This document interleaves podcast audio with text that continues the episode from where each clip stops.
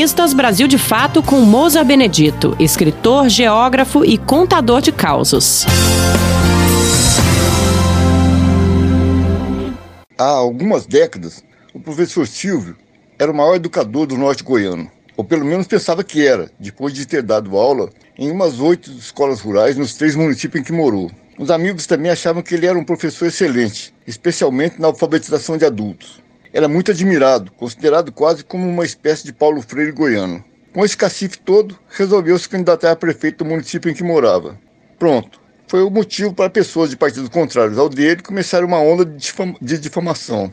Bem que a mulher dele tinha tentado evitar que entrasse para a política, pois é só alguém se candidatar a qualquer coisa que os adversários começam a procurar defeitos nele. Mas ele queria porque queria ser prefeito. Ainda bem que na época não tinha internet, Facebook, essas coisas muito boas, mas utilizadas para perseguir adversários, com notícias falsas e ofensas. Mas, mesmo sem esses instrumentos utilizados para o mal, os adversários conseguiram fazer um estrago na imagem dele.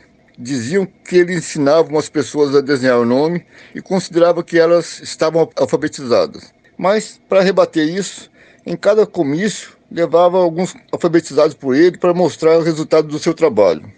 Mas não foi suficiente. Os adversários continuavam dizendo que aquelas pessoas não sabiam ler nem escrever. Insistiam em dizer que os alfabetizados do professor Silvio só sabiam desenhar o nome. O que fazer? Contestando seus opositores, o professor Silvio passou a pedir para alguns dos seus alfabetizados que subissem ao palanque e fazer perguntas relacionadas à maltratada língua pátria. A cada resposta, a plateia aplaudia e ele vibrava. Estão vendo? Estão vendo? Gente alfabetizada pelo professor Silvio sabe ler e escrever, sim senhor. Falava como se o professor Silvio não fosse ele mesmo. Num desses comícios, subiu ao palanque o pernambucano Gregório, que chegou ao analfabeto ao norte de Goiás e, conforme dizia, foi desasnado pelo professor Silvio. Para mostrar que o aluno aprendeu mesmo, o professor mandou que perguntasse o que quisesse. Um sujeito, querendo fazer uma pergunta difícil de explicar, gritou lá de baixo para os alunos do Silvio: O que é sílaba? O Gregório nem vacilou. Com ar de profunda sabedoria, sapecou: Sílbala é uma palavra que a gente gaguleja de uma vez só.